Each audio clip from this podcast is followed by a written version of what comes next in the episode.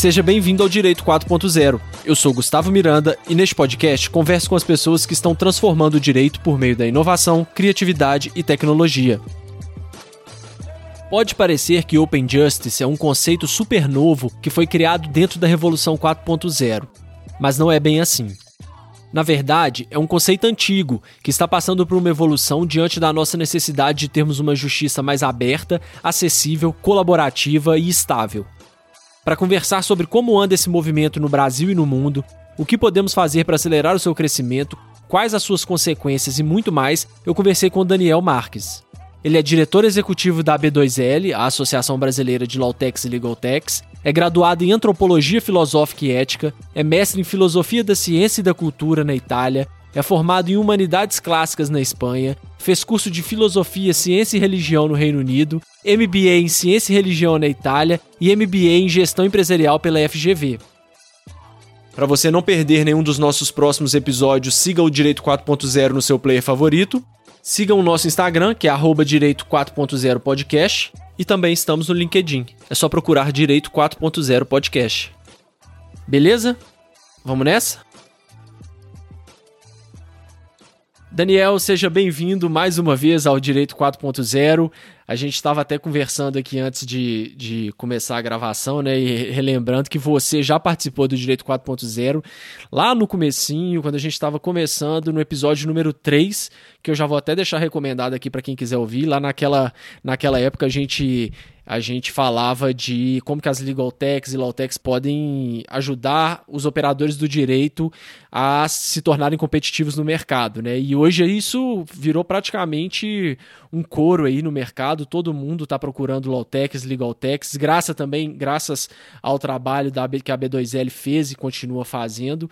Mas hoje a gente vai falar de um tema diferente que eu pouco ouço, para não falar que quase nunca ouço mesmo, é, que é Open Justice. A gente fala muito de hoje de inovação aberta, de software de código aberto, né? A gente tem o case do Linux, que eu acho que é o mais famoso, de conteúdo aberto também, né? Tem Wikipedia, e agora está surgindo esse movimento de Open Justice, né? Da justiça aberta. Então acho que a gente já pode entrar logo de cara no tema e, e você contar para a gente um pouquinho o que, que é Open Justice.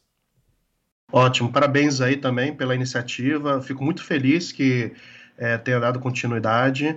É, um, bom dia, boa tarde, boa noite a todos vocês que estão nos ouvindo agora. É um prazer voltar né, com esse podcast para falar um pouquinho sobre o futuro do direito, né, como nós, operadores do direito, podemos ajudar a transformar a justiça para que ela possa ser cada vez mais acessível. Né. Em relação à sua pergunta, Open Justice não é um princípio novo, é um princípio antigo. Ela surge na Carta Magna de 1255, lá na Inglaterra, 1215, né, na Inglaterra, e ela simplesmente é o seguinte, né? É um princípio legal, né, que descreve o processo legal caracterizado por abertura e transparência. Então significa nada mais nada menos que abertura e transparência é, do processo legal, seja do processo, o processo que a gente fala, processo físico, seja do processo é, da justiça como instituição. Eu acrescentaria hoje em dia, né, a abertura e transparência, duas características seria a da colaboração né, e do, e do accountability, né, a possibilidade de você fazer, é, checar como é que vai o trabalho né, da justiça. Então, acrescentaria esses dois. Então, basicamente, Open Justice seria isso. E aí a grande pergunta que fica é como aplicar o princípio de Open Justice nessa era da informação? Né? Como adaptar a justiça e o direito a esse princípio, que é um princípio basilar, né, é, presente no ordenamento jurídico e o que que a gente pode fazer, né? Porque assim, é, muitas pessoas é, que estão ouvindo isso e, e, perceberam agora essa, esse conceito que você trouxe para a gente, lembra um pouco do princípio que a gente já tem, né, da transparência do poder judiciário e você mesmo disse que não é um termo novo, né? Já vem lá atrás. É, qual, qual, que é a sua visão, então? Como que a gente consegue aplicar isso? Isso é uma evolução necessária do princípio da transparência mesmo, que está lá na Constituição, ou é alguma coisa além disso? Ótimo. Então, o Open Justice ele acaba é, englobando, enquanto princípio, várias características. Um deles é da transparência, outro é da abertura.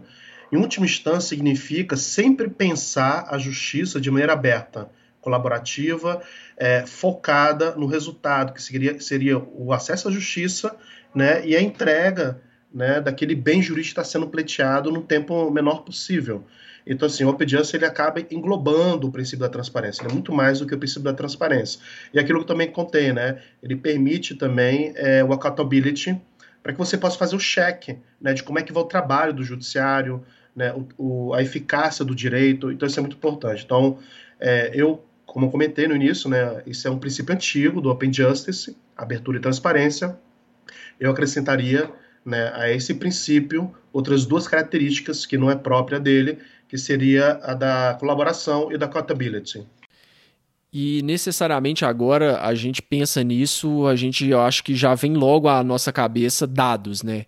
É, é uma discussão que está acontecendo no Brasil e, e, a gente tem um, um oceano de dados aqui que não que a gente não consegue ter, a gente consegue ter acesso, às vezes nem consegue ter acesso, mas não consegue digerir essa informação, né? Não consegue transformar esses dados em conhecimento. E pelo que eu estou entendendo, são conceitos que se esbarram muito, né? Isso é verdade, isso mesmo. A gente, os dados necessariamente estão ligados ao conceito de justiça aberta. Como que, que tem sido essa percepção aí no Brasil e, as, e até mundialmente? Não, com certeza. Você foi bem na raiz do problema. Se a gente está falando de, do princípio de Open Justice na era da informação, os dados são essenciais. Né? Só que atualmente, o que a gente tem? A gente tem um, o maior sistema jurídico do mundo, né, que circula o maior número de dados, mas são dados que eles não estão estruturados, organizados, que não gera informação e não gera estratégia.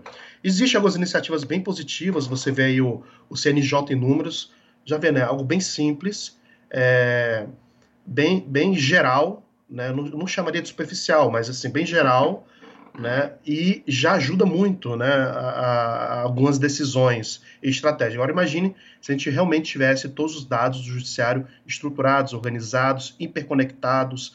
Nós temos aí 77 milhões de processos, nós temos aí 91 tribunais, é, rodam, dizem, né, eu não sei, eu acho que ninguém tem esse dado, Dizem que rodam mais de 100 sistemas diferentes nesses diversos tribunais.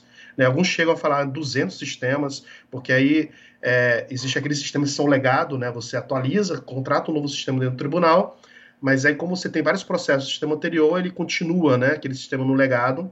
E tem alguns tribunais também, desculpa te interromper, que, que efetivamente usam dois, né? Primeira instância usa um tipo, segunda instância outro, usa outro sistema, né?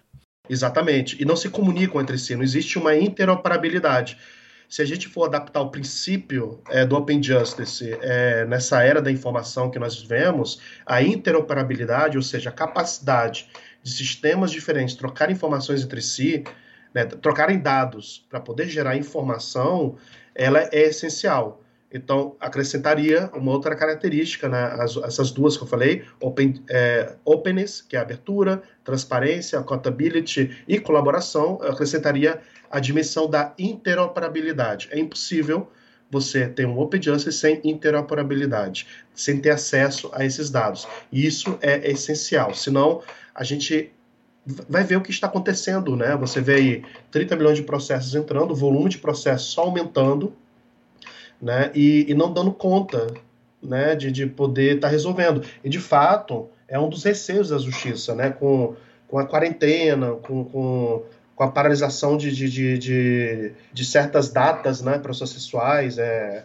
Então a própria justiça ela está com receio de que venha um boom de processos agora, né? Agora que a gente já está caminhando para vacinação, caminhando já para um para a situação antes da pandemia, né, mais ou menos, de, de, estrutura social, apesar de ainda demorar um ano, mas existe esse receio de ter um boom e não dar conta. E você acompanha aí de perto, né, porque você está dentro da B2L e tem um contato direto com praticamente todas as Lawtechs aí do país.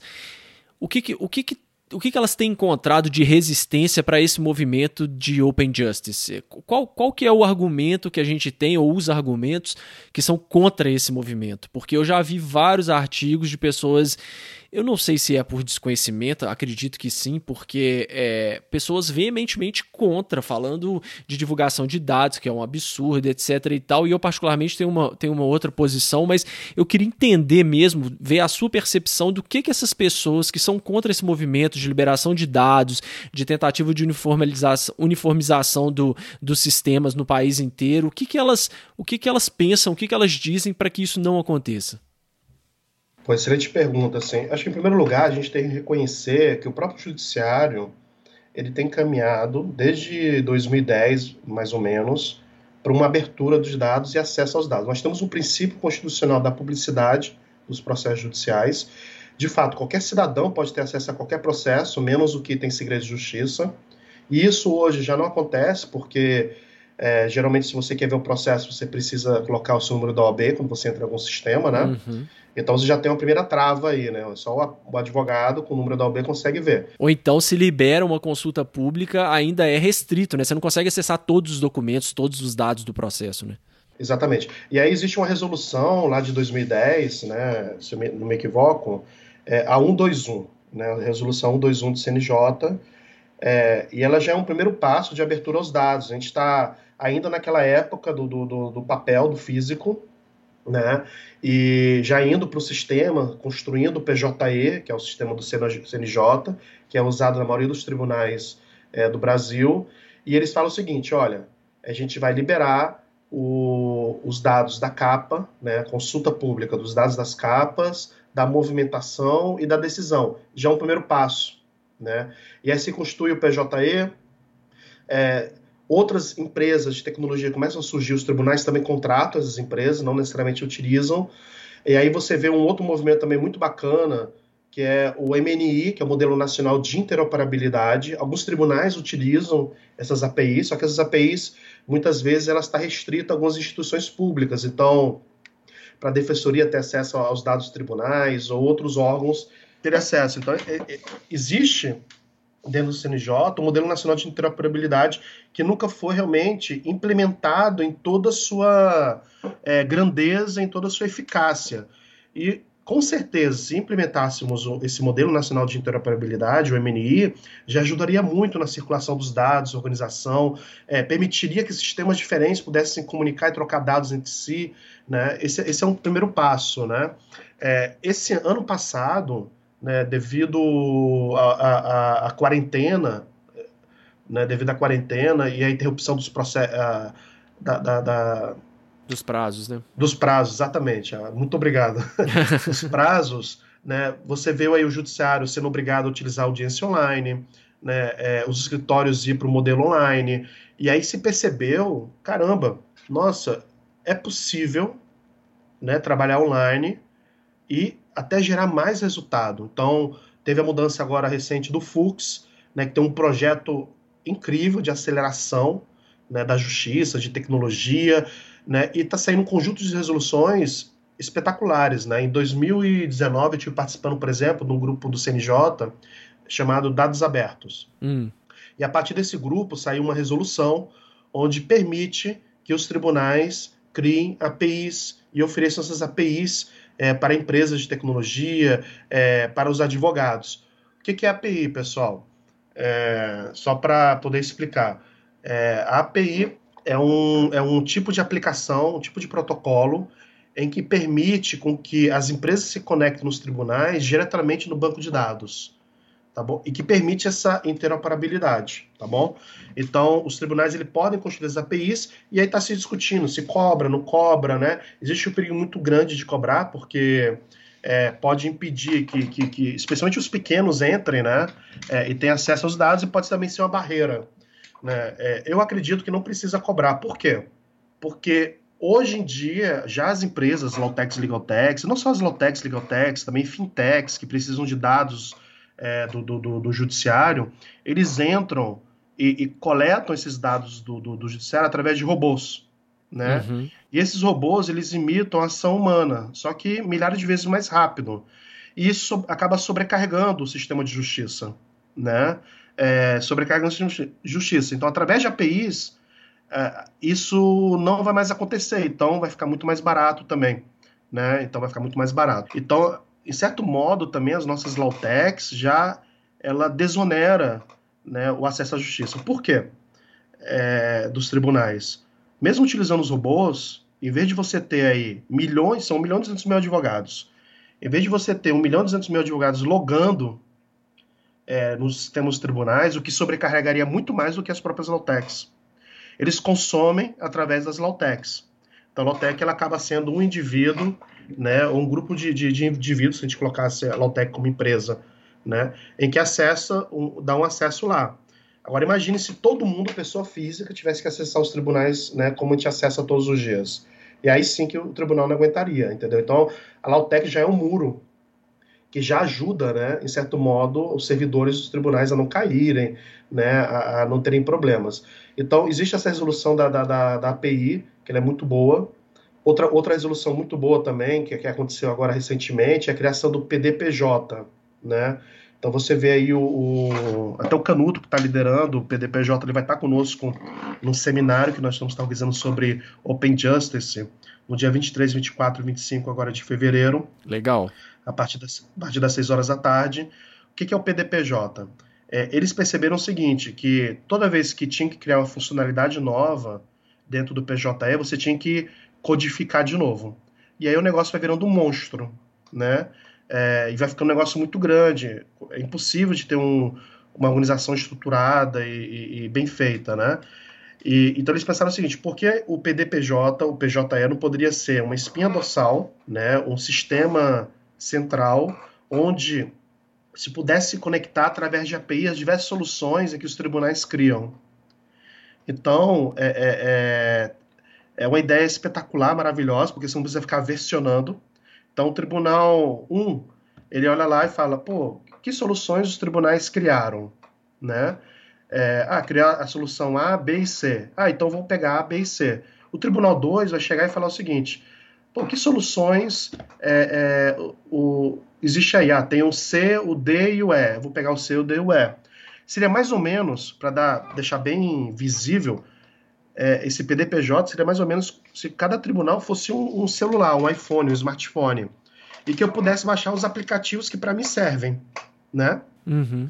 Então é, é, é, é, um passo. A única coisa que eu tenho, a única ressalva que eu tenho ao PDPJ, né, é que eles falam que apenas soluções criadas pelo setor público podem se conectar ao PDPJ.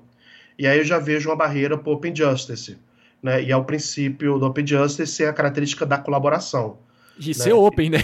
Não de dá para ser, open. open mais ou menos, deixar a porta meio aberta, né? Boa, gostei, gostei, exatamente. então eu vejo uma barreira, eu vejo uma barreira que não é boa. E aí, por exemplo, dá um passo à frente, e eu acho que essa característica do PDPJ é maravilhosa, incrível. A ideia é espetacular, entendeu? Ela é visionária, ela é.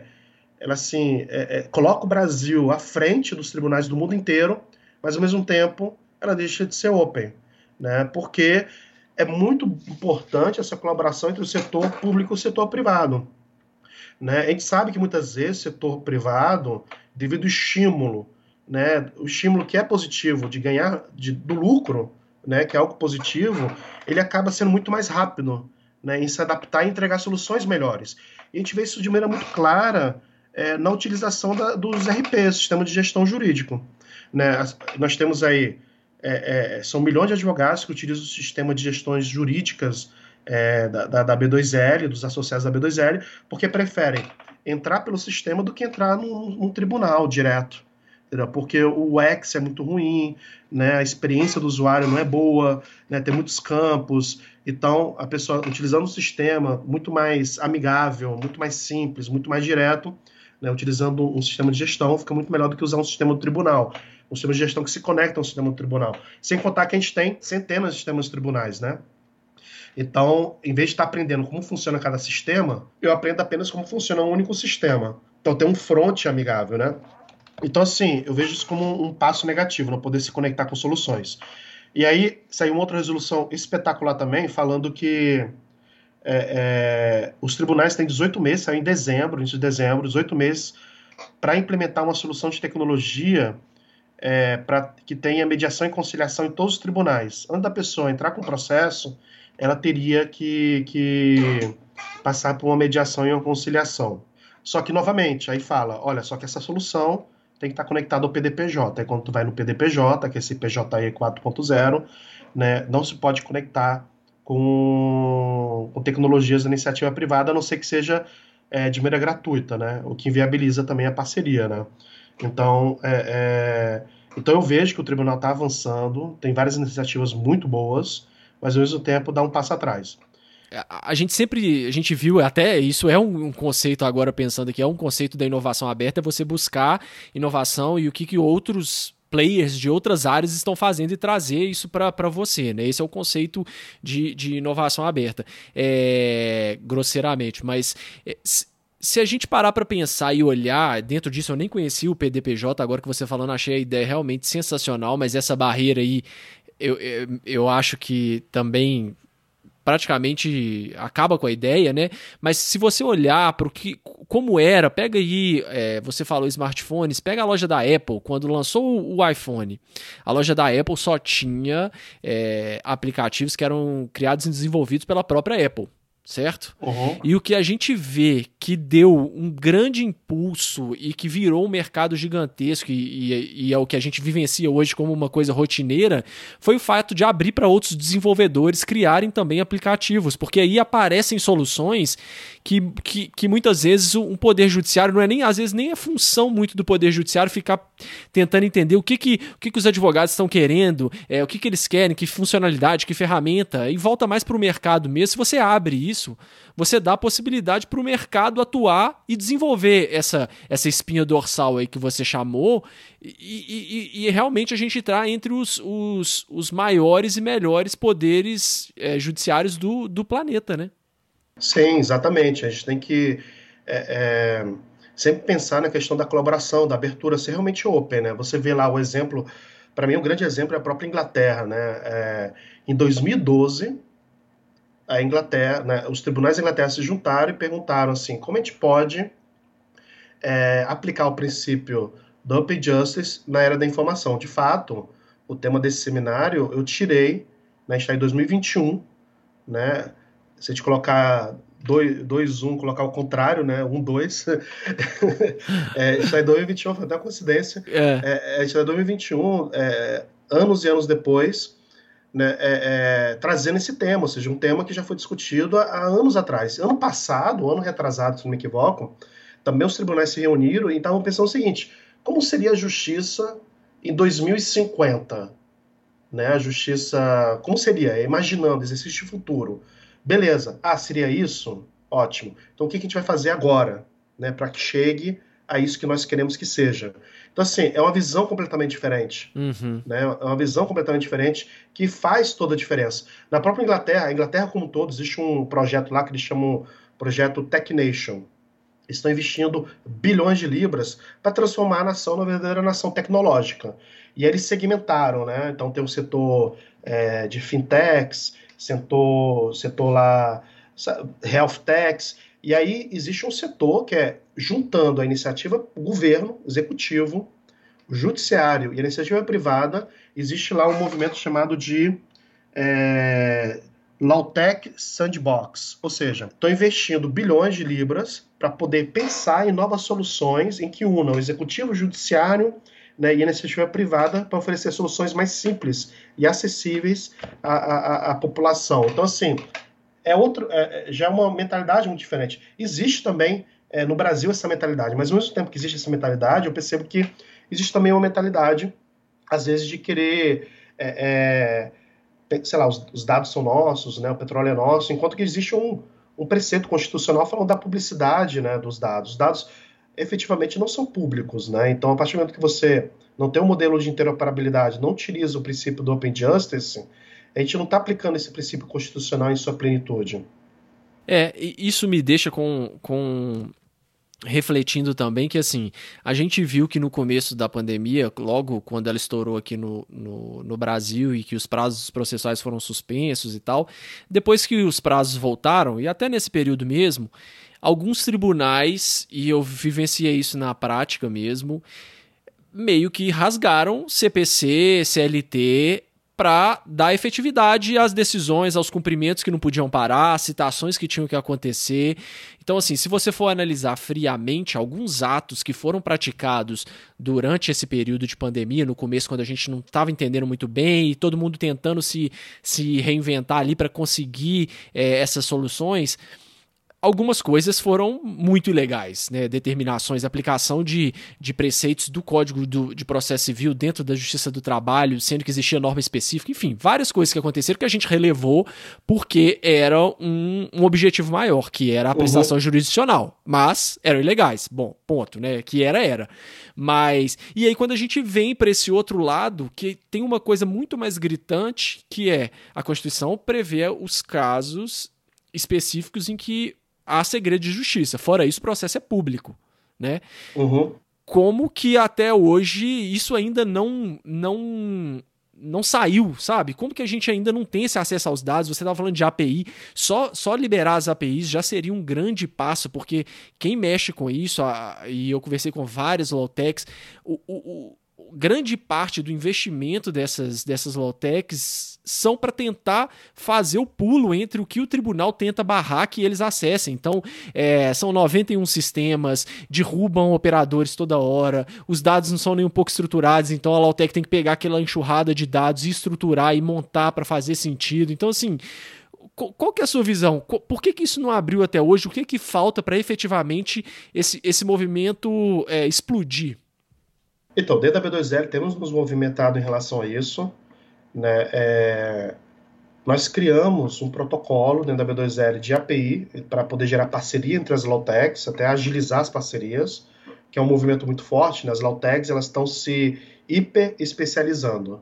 Né? E aí, só que você chega no escritório, ela não, o escritório não trabalha apenas com aquela especialidade daquela Lawtech, trabalha com várias especialidades. E aí precisam contratar várias Lawtechs. Aí como é que você organiza um flow né, de comunicação é através da API. Então, a B2L é a primeira associação do mundo, acho que é a primeira iniciativa dessa no mundo, né, onde a gente criou um protocolo padrão de API e algumas Lawtechs começaram a implementar. Quando saiu a resolução do MN, do, do, das APIs, do, que é a resolução espetacular do CNJ, para que os tribunais ofereçam as APIs, nós já estamos assinando um convênio com um grande tribunal, onde eles vão disponibilizar a API que eles já possuem do MNI, a gente vai traduzir a API deles para a API da B2L, a, gente vai, a ideia é entregar em março, no máximo, um primeiro case. Né? Só precisa assinar agora um convênio, primeiro case onde a gente vai se conectar através de APIs. Então, já é um primeiro passo. Então, muito legal. Fazer... Parabéns, muito legal mesmo. É, o que a gente tem que fazer é encontrar pessoas dentro do judiciário que estejam dispostas a, a, a, a liderar iniciativas como essa. É, existe também dentro, né, existe dentro do judiciário um, o movimento né, é, de, em nome da LGPD, diminuir o acesso aos dados do, do, do, do, os dados processuais. E aí, praticamente, quem não for parte, a ideia mais ou menos seria essa, né? É, quem não for parte teria acesso apenas à capa, movimentação e decisão do juiz. Isso inviabiliza a jurometria, seria um passo atrás, né, total. Passo não, seria retroceder décadas não de, de, de, de, avanço da própria justiça brasileira. Exatamente. E viabilizaria totalmente a geometria, não seria mais possível fazer geometria, tá ok?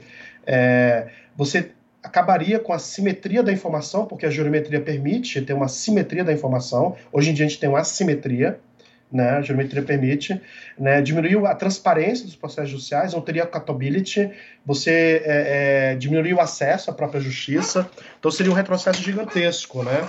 É, em nome da LGPD, você não, não permitir que as pessoas tenham acesso ao processo. É questão de transparência também, né, do, do, do da, da, da, atividade é, jurídica, isso é essencial.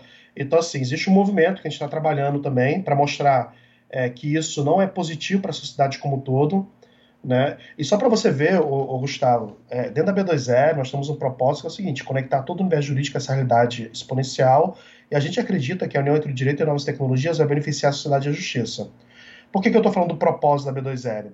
Porque qualquer iniciativa do judiciário que permita com que a justiça funcione melhor, que melhore a transparência, melhore o acesso, a B2L apoia, independente se vai impactar negativamente as low-techs e legal-techs. É, por que, que eu digo? Porque vai impactar qualquer melhora do judiciário pode impactar, de repente, algum tipo de, de, de low-tech que ofereça um serviço específico, uhum. mas vai melhorar todo o ambiente de negócios como todo. E, em primeiro lugar, vai melhorar a vida do ser humano. Então, vou te dar um exemplo muito simples. O diário, é, não sei se você está sabendo, já existe, né, já começou no final desde o ano passado, agora em janeiro já já está público, que é o Diário Nacional de Justiça Eletrônico. Uhum. Nossa, esse, esse é um assunto que me deixa assim Mas vai lá. Então, é, o Diário, o Diário Nacional é uma iniciativa espetacular do CNJ, maravilhosa. Maravilhosa. Já está tendo é, é, intimações através dele, porque também existe um projeto de fazer intimação eletrônica, começando pelas grandes empresas, então não precisaria mandar carta, não sei o quê, então a pessoa saiu o processo na hora, seria intimada. Para né? citação, né? Específico para citação. Para citação, exatamente. É, então, assim, iniciativa maravilhosa. E assim, vai impactar o modelo de, de alguns low-techs? Óbvio que vai impactar, né? Mas é o que, que a gente tem que fazer, se adaptar a essa nova realidade. E por que, que a gente tem que se adaptar? Porque é uma iniciativa espetacular, qualquer cidadão pode entrar de maneira simples, os dados vão estar organizados, os dados vão estar estruturados, né? vai ter uma base única, tem API gratuita para você consumir. Então, assim, é, é uma iniciativa para aplaudir de pé do CNJ, né? e a gente está apoiando, mesmo que impacte de, num primeiro momento, alguns modelos específicos de negócio. Mas as pessoas se adaptam a essa nova realidade. Agora, quando a gente vê movimentos, que é um movimento de fechamento, de controle, de centralização, nós já entendemos que isso vai causar um impacto negativo para a sociedade como um todo.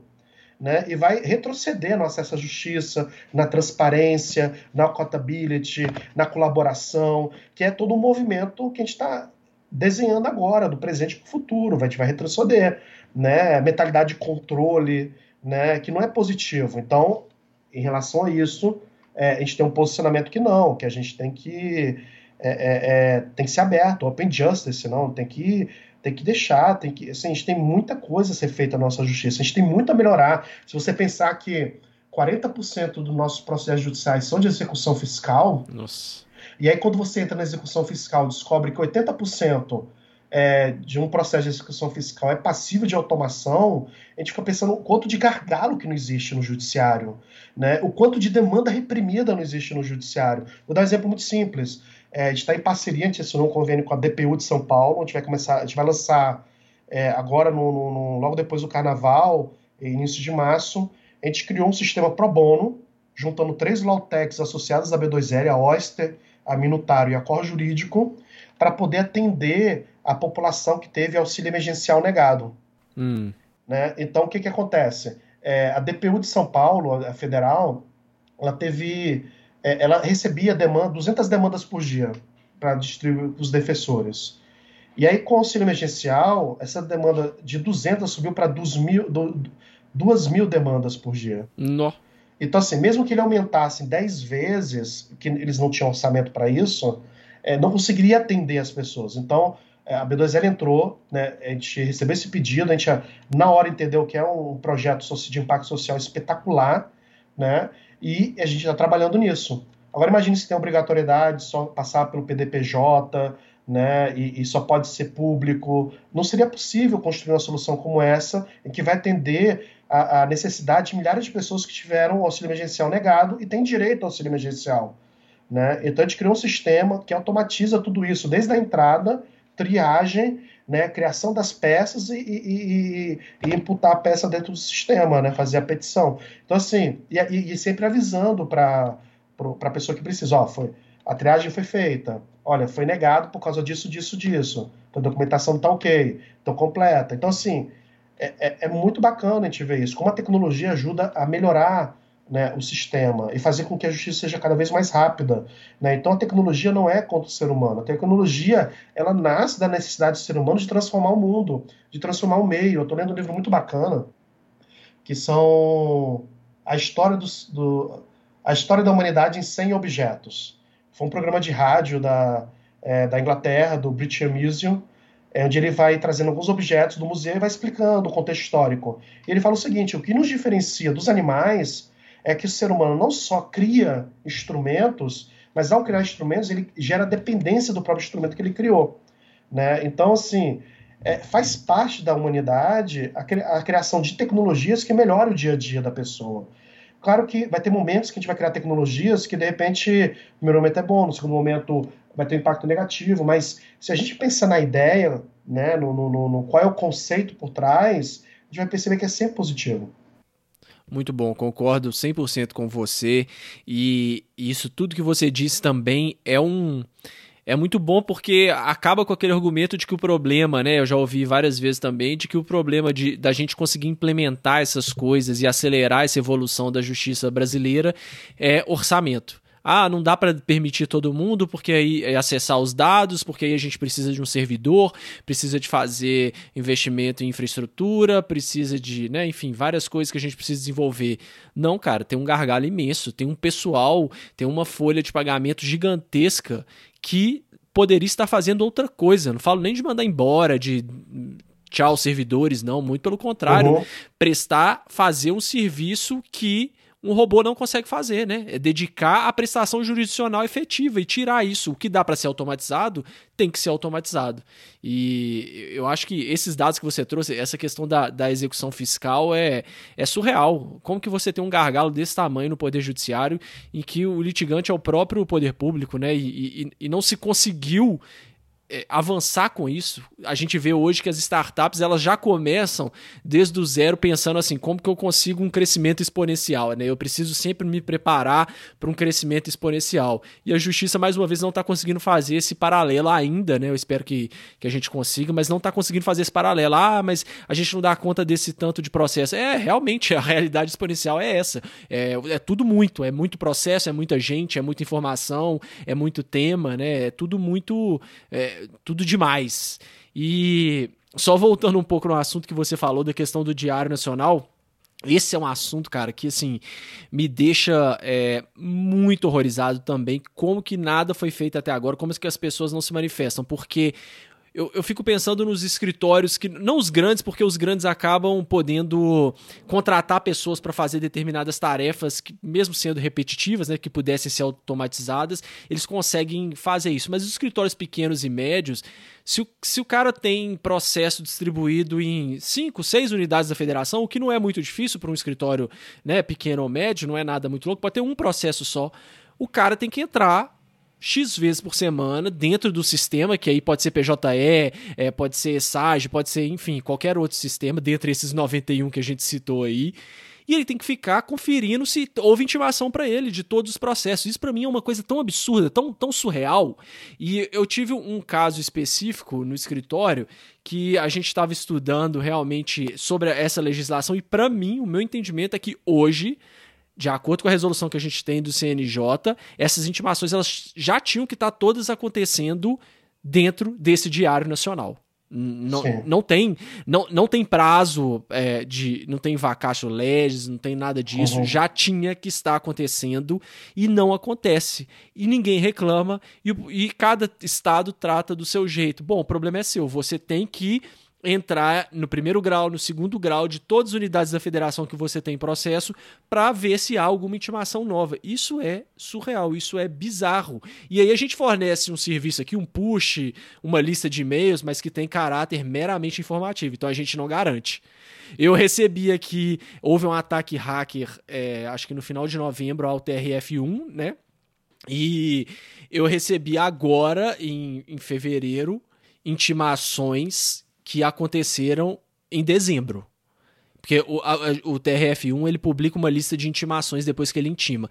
E a, a, a, informação que eu tive é por causa desse ataque hacker, essa lista de, de, de intimações que tem caráter meramente informativo, ela foi publicada, mas com um atraso de dois meses, porque por causa desse ataque. Então, assim, quem confiou só nessa lista, por mais que a gente sabe que aquilo ali é só para tirar fora, né, esse caráter meramente é, informativo, é só para livrar a responsabilidade mesmo. Eu entendo que o prazo é aquele que consta ali no sistema, mas eu acho que se você se propõe a fazer alguma coisa, no mínimo, é, se houve uma dissonância de informação, se aconteceu alguma coisa, os tribunais também tinham que agir de boa fé e aí entra o princípio até processual mesmo de falar, bom, essas intimações que não aconteceram da forma com que a gente normalmente trata, elas não são válidas. Então, se o meu escritório, se eu não tô de olho, se eu não olho, não entro no sistema é, três vezes por semana para conferir as intimações, eu perco o prazo de uma, de uma coisa que foi feita em, em dezembro e eu tô recebendo agora em fevereiro. E é uma coisa muito simples, não é um investimento monumental, uhum. não é nada. Para mim já tem legislação, já tem tecnologia, já tem estrutura, falta só a boa vontade mesmo para fazer acontecer. É, você trouxe vários temas, né? Uma questão do, do... existe recursos para poder Existe sim, o Brasil ele gasta na justiça, só na justiça, aproximadamente quase 2% do PIB brasileiro. É, se você pega os países da OCDE, a gente está falando aí de 0,5, 0,4 para a média uhum. desses países, né? Então o Brasil ele gasta três vezes, quatro vezes mais do que esses países. É, se a gente pega um dado aqui, tem um dado aqui que, que saiu, né, home office no serviço público gerou economia de um bilhão de, do, de reais em cinco meses. Então, Nossa. o próprio home office é uma estrutura de fazer mais por menos. E o, e o, e o Fux e todo o CNJ tem feito um trabalho maravilhoso e saiu uma resolução falando do quê? É, de autorizar todos os tribunais a criar justiça 100% digital. Uhum. Isso é um passo maravilhoso. Imagine a quantidade de prédios que a justiça tem, de espaço ocioso, que poderia estar sendo utilizado para pesquisa, inovação, parcerias com universidades, parceria com iniciativa privada, outros tipos de projetos, né, e não um espaço apenas burocrático, né, é, é, e às vezes, muitas vezes, mal utilizado. Então, eu acho que vai ter uma reformulação muito grande. Né? O Rio de Janeiro já declarou que é o primeiro tribunal 100% digital, é, pessoal, só lembrando que a resolução do CNJ, né, do Fux, ele fala o seguinte: 100% digital, mas quem quiser é, fazer no analógico tem que estar tá lá disponível, entendeu? O balcão não vai deixar de existir. Uhum. A gente não vai, a gente vai abrir novas portas, né? É o modelo multiportas. É, então a questão do custo, isso. Outra questão que tu falou do, do, do Diário de Justiça. Realmente saiu essa resolução. É, não existe vacácio legis, né? Dessa resolução do CNJ. O Fábio Porto que é o, o juiz responsável pelo PJE, responsável pela essa iniciativa, né? Ele que é do Rio de Janeiro também, ele está fazendo um trabalho incrível, né? Não é fácil também, apesar de ter resolução obrigando, tem que ver também se os tribunais têm a capacidade técnica. Então eles estão nessa etapa é, de ver quais são as dificuldades técnicas que os tribunais têm para poder estar tá alimentando esse novo sistema. Eu acredito, e agora que entrou em vigor a, obrigatoriedade a partir de janeiro, o que, que o CNJ está fazendo? Conversando com cada tribunal, né, para poder executar essa obrigatoriedade. Mas executar, e o bacana é isso que o Fábio Porto trouxe, e o time de tecnologia dele, não é obrigar no sentido de vem para cá, senão eu vou te penalizar. Não, mas é, é, é, falar assim, cara, como é que eu posso te ajudar? Né? Então é, é uma mentalidade diferente está tá surgindo dentro do CNJ, né? Um sangue novo, o Dr. Braulio Guzmão, que era o que estava antes, no, é, antes do Fábio Porto, também tinha essa mentalidade de colaboração. Então, é uma galera muito boa, que tem uma nova mentalidade e, e que é muito importante, entendeu? Então, tem várias iniciativas, você vê é, o home office, o trabalho online, ele economiza os gastos, a gente não precisa gastar o que a gente gasta hoje em dia em justiça, né? É, por outro lado, existe um movimento forte de poder colaborar, criar tecnologia dentro do próprio CNJ. Só que existe também um movimento, muitas vezes, de querer centralizar as coisas só o tribunal fazer, em vez de estar tá fechando parcerias, né, organizando, que é importante. Aí o exemplo que eu trouxe do próprio PDPJ, que é importante entender melhor como funciona isso, e o um movimento de, em nome da LGPD, né, você restringir o acesso aos processos de quem não for parte. Né, e você vai realmente retroceder décadas, né, não permitindo a simetria da informação, o acesso à justiça, o accountability, a transparência dos dados processuais. Né, você não vai estar seguindo o preceito constitucional da publicidade dos dados. Então, assim, é um trabalho ainda muito forte que a gente tem que estar fazendo. Muito bom, legal, bom saber disso. É, e a gente já falou então aqui muito né, das resistências que, que tem tido no Poder Judiciário.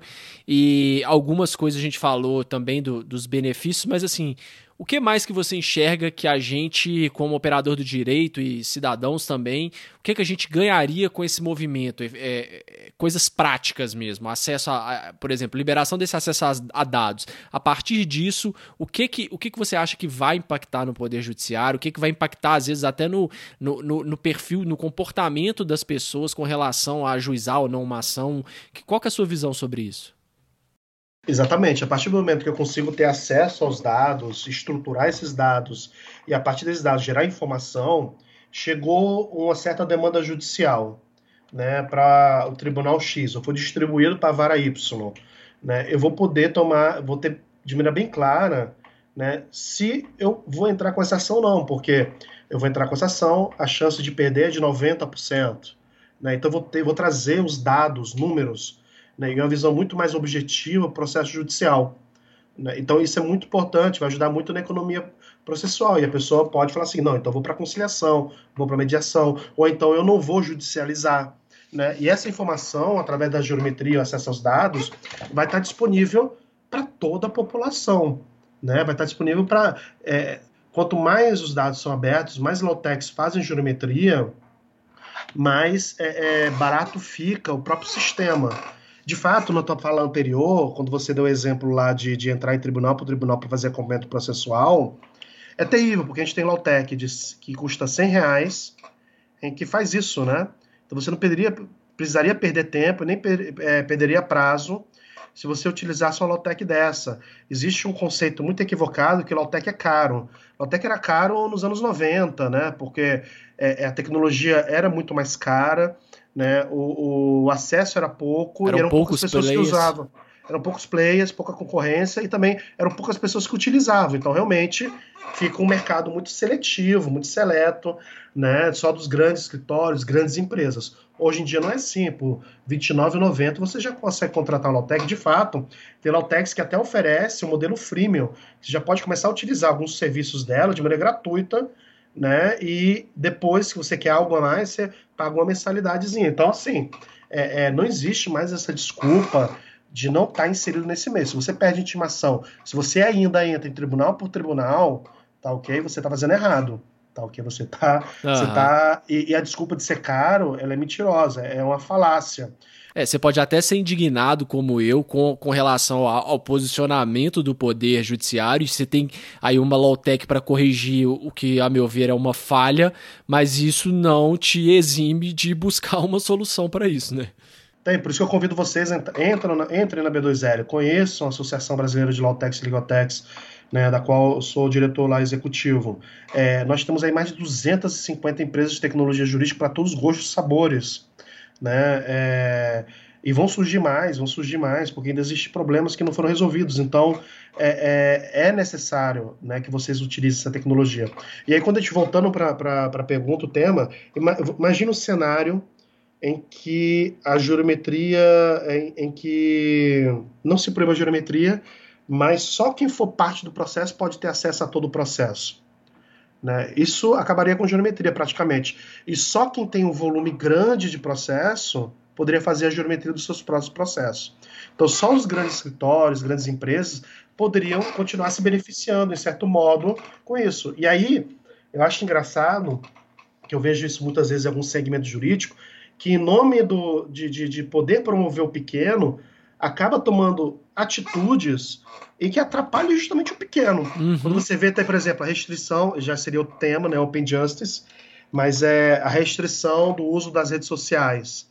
Né, recentemente, em, em, a OAB do, do, de BH falando de não utilizar o TikTok, porque não é, di, não é, não é digno né, do advogado, recomendando não utilizar startup, entre elas, especial startups jurídicas. Então, assim, é, é, é, e aí já saiu o Clubhouse. Quando é que vai sair a resolução do Comitê de Ética falando se pode ou não pode usar Clubhouse?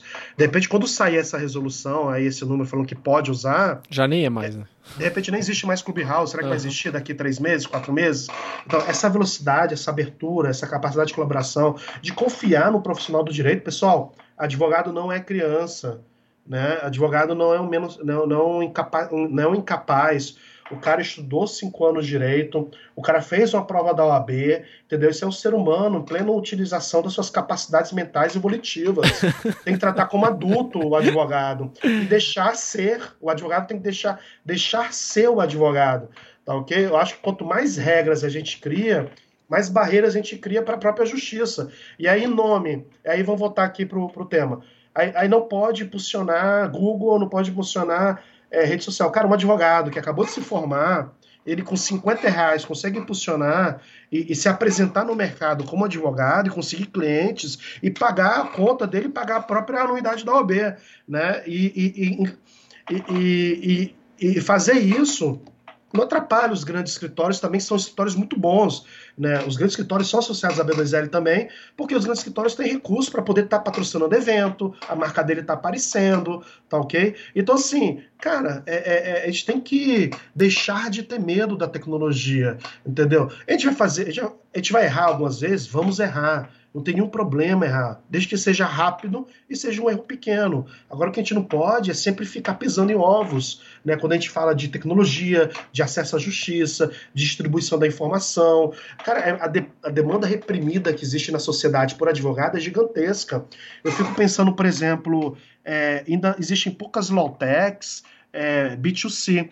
Né? Muitas delas são B2B, ou seja, para escritórios ou empresas, não para o é, cliente final em si. Em que o advogado pode estar utilizando essas low-techs para poder oferecer para seus clientes. Eu fico pensando, a quantidade de contratos em que uma empresa, microempresa, não faz porque o advogado é caro, demora, e com tecnologia eu poderia fazer atender milhares de microempresas gerando contratos, é, é, contratos utilizando tecnologia, escalar, entendeu? Então, assim, tem muita demanda reprimida aí na sociedade e que a tecnologia pode estar ajudando. E o advogado não tem que ter medo, a justiça não tem que ter medo, né? A gente, a gente não sei o que acontece no, é, na nossa cultura, né? A questão do Frankenstein, a questão do, do, do, do é, é, do, de, do, do, do Exterminador do Futuro, né, a questão do Matrix. A gente tem no imaginário é, cultural que a tecnologia ela sempre vai ser um monstro, né? De, é, de princípio, ela já vai surgir já como um monstro. E não é verdade. Como é que vai ser o futuro com inteligência artificial daqui 20 anos? Vai ser chato como hoje, entendeu? É, é, a gente não vai ter máquinas com autoconsciência. Eu tenho uma visão, minha formação é filosófica, né? filosofia da ciência, né? epistemologia e, e ética. É, é, minha visão filosófica, né? De, de, de estudo e tudo isso, a máquina não tem autoconsciência, não vai ter autoconsciência. Né? Quando a gente fala de inteligência artificial, a gente tem a fraca, a forte e, e a geral. A gente nunca vai chegar que a gente chama de geral. Né? A gente nem sabe se vai chegar na forte, né? que é a capacidade de uma máquina aprender um determinado skill e aplicar esse skill que ele aprendeu em outro skill. Elas são específicas. Elas são criadas para poder executar uma função e ela não aprende para poder executar através disso uma outra função. Um exemplo muito simples. Se eu sei jogar bem futebol, né, é, de repente você também é um bom corredor. Uma, uma habilidade que eu aprendi numa coisa, um esporte, me ajuda em outro. Né? É, então, assim, a inteligência artificial não faz isso, a tecnologia não faz isso, a gente está longe disso ainda, né? De, de, de, dessa inteligência que é a inteligência mais humana. Então, assim, é, é, a gente tem esse medo da tecnologia que, sinceramente, eu ainda fico pesquisando, né? É, é, é como é que a gente faz, né? De, de, de, fato, é uma das coisas que eu vou tocar no meu doutorado, né? Eu vou começar esse ano doutorado é, em Direito, Inteligência Artificial, e Ética e Regulação. É, eu vou estar tá pesquisando um pouco de onde sai esse medo, sinceramente. O que, que você acha, Gustavo? De onde sai esse medo? É, eu acho que é muito essa construção mesmo de, de filmes hollywoodianos e, e até literatura mesmo, sabe? Parece, e aí fazer um paralelo, não sei se você já leu aquele livro Sapiens, ele fala muito disso também, que é parece que de repente é aquele medo da gente não conseguir acompanhar a evolução. Eu acho que tem muito disso essa nossa essa nossa restrição e esse receio nosso, porque de repente quando você vê um robô andando e executando uma tarefa que geralmente é, pessoas fariam, dá essa essa coisa de ficar obsoleto. Então no Sapiens ele fala muito sobre isso, desse receio de estar obsoleto em algum momento, porque tem uma coisa que você não entende muito bem que está fazendo aquilo muito melhor que você. Mas por outro lado, também a gente sabe, né? E você disse muito bem, a gente ainda está na pré-infância disso aí, tudo, né? E não é uhum. é uma coisa que acontece do dia para a noite, é uma coisa que a gente vai incorporando ao longo do tempo. É, se você tivesse lá no, em 2000, no ano 2000, e, e falasse que dava para falar pegando um aparelho do seu bolso, conversando por vídeo com qualquer pessoa, e olha só, 2 mil, não tá nem muito longe, né? É, conversando com qualquer pessoa do mundo instantaneamente, fazendo um vídeo, trocando mensagem. É, isso era meio que inimaginável. E a gente já viu que a gente já virou meio, meio ciborgue, né? O celular tá sempre pregado com a gente, a gente precisa dele para tudo, para consultar, para responder um cliente, uhum. né? Então, a gente já está se transformando nisso ao longo do tempo. Mas eu acho que, respondendo objetivamente sua pergunta, é isso: é, é, é esse medo de ficar obsoleto e não dar conta dessa realidade que, na minha visão também, eu compartilho com você dessa, dessa opinião de que não é uma coisa que vai acontecer do dia para a noite, né? Mas no início da nossa conversa, justamente eu trouxe um exemplo do livro que eu estou lendo, A História da Humanidade Sem Objetos, que ele traz justamente isso. O ser humano ele cria um objeto e ele também se transforma dependente desse objeto, uhum. e isso é desde que o ser humano é ser humano. Sim. Por exemplo, é, um animal, por exemplo, um macaco, o máximo que ele faz é pegar uma pedra naquele exato momento e quebrar. Depois ele joga a pedra fora. O ser humano não, ele cria uma faca né, e ele carrega essa faca com ele Né? Ele gera essa dependência com a faca, que ela vai, ele vai transformando o próprio ambiente. Então essa dependência não é de hoje, não é que surgiu a inteligência artificial, não é porque surgiu o blockchain, não é porque surgiu a automação de processos, a ciência de dados. Isso já faz parte da própria essência e constituição do ser humano. O ser humano é assim. A gente não está se reconhecendo enquanto ser assim. E a gente acha que tudo que está surgindo agora é como se fosse a novidade. Não é novidade, é um processo novo, né? é, é uma certa novidade, óbvio que tem, né? mas, mas faz parte da história do ser humano, entendeu? Desde que era da caverna, desde que estava né, andando por aí, é, é, se entendendo, nem falava direito, nem se comunicava, né? Então, assim, é, é esse medo, assim, ele é infundado, né, real? O Harari, eu tenho muitas críticas, esse comentário que ele fez, ele é muito bom, eu não gosto do Harari, porque o próprio Harari também acaba gerando esse medo. Quando ele, no livro dele, Homo Sapiens, quando ele fala que, é, ele traz lá que o ser humano resolveu o problema é, das pragas, resolveu o problema da fome, resolveu, né? Ele traz uhum. aqueles da guerra, já não tem guerra, né? E aí ele lança livro e fica famosão, é, já era famoso, aí fica mais famoso ainda, aí vem a pandemia que meio que joga pro terra o que ele falou, né? Mas é, ele.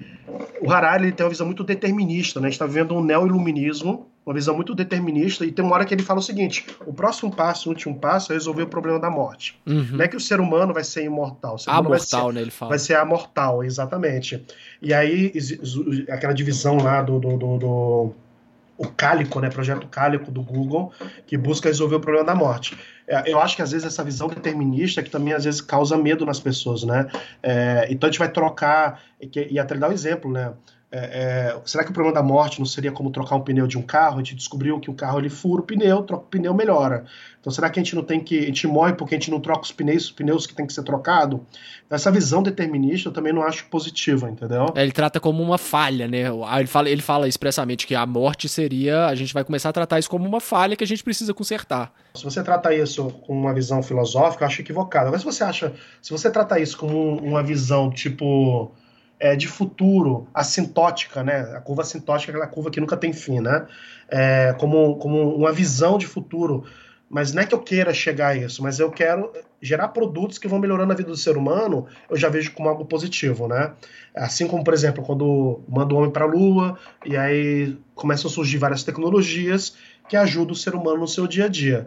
Então, se for uma visão assintótica de futuro e não uma visão filosófica, aí eu já vejo como algo positivo. Agora, se é uma visão filosófica, eu já acho algo negativo. Legal, legal.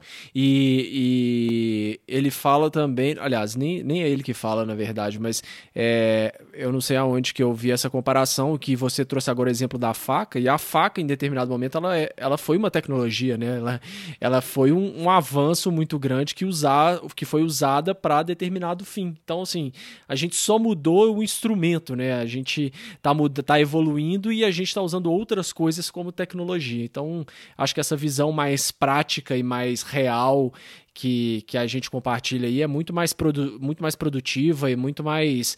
É, muito mais benéfica para a sociedade como um todo, né? Não, e, e você trazendo o exemplo da faca, é, a faca, as primeiras facas que foram encontradas não só eram funcionais, isso é incrível, que faz parte dessa dimensão é, é, abstrata, né, de abstrair do ser humano, não só eram funcionais, que era para tirar é, é, o couro do animal, né, para poder depois comê-lo, é, mas eram bonitas. Né, a dimensão da beleza. E aí é, eu falo isso por quê? Porque é o que falta muitas vezes no próprio judiciário. O judiciário se transformou, a gente fala muito da mecanização da justiça e tudo isso, mas o judiciário se transformou, na verdade, em algo muito mecânico. E, e, e ficou tão mecânico que a gente está trocando o, o, fim pelo meio. Né? A gente tem que entender que todo processo judicial ele é um instrumento para chegar ao acesso à justiça. E a gente tem que trazer beleza ao processo judicial. E hoje, na era da informação, o que seria a beleza do processo judicial? É a famosa experiência do usuário né? E, e, hoje em dia se fala muito não só da experiência do usuário, mas a gente fala do total experience, que é a experiência geral, total, ou seja, não só do usuário, mas do funcionário, da usabilidade da ferramenta, essa dimensão da experiência do usuário, da experiência do funcionário, no caso do servidor público, é, da experiência do usar a ferramenta, ela tem que ser fluida. E essa beleza, ela tem que ser resgatada para dentro do judiciário né, para poder ajudar com que tenha um acesso à justiça muito mais simples, muito mais ágil, muito mais eficaz. E é uma coisa que falta. Aí tá, surgiu há dois anos na B2L, né, alguns associados até trouxeram os expoentes no Brasil inteiro né, é, para poder falar sobre isso. A gente tem é, pautado esse tema muito na B2L, que é o famoso Legal Design Thinking, né, que é muito mais do que fazer uma petição com PowerPoint. Isso é besteira, né, bullshit, né, não é visual. É um dos produtos e resultados é, do legal design, é muito mais profundo, é repensar o direito, né, tendo o ser humano como centro. Isso, isso é o legal design, né? E a gente precisa resgatar isso. A gente tem um amor ao processo muito mais do que o amor ao ser humano.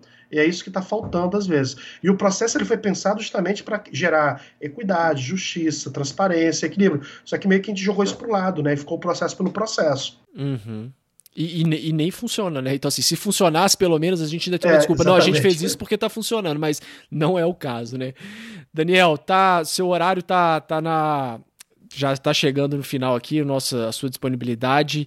Só para a gente encerrar, então, não quero tomar seu tempo, a conversa tá ótima, daria até para um, um outro episódio, sua terceira participação aqui no podcast. Mas é, o que que então a gente pode fazer, nós como operadores do direito, para acelerar esse processo? Por onde que a gente pode começar? E aí já vou levantar a bola para falar desse seminário que você falou no começo, né, nos dias 23, 24 25 de fevereiro agora, sobre o Open Justice. Se você quiser falar mais um pouquinho, quiser indicar livros, livros, é, outras fontes de conhecimento, fica à vontade aí.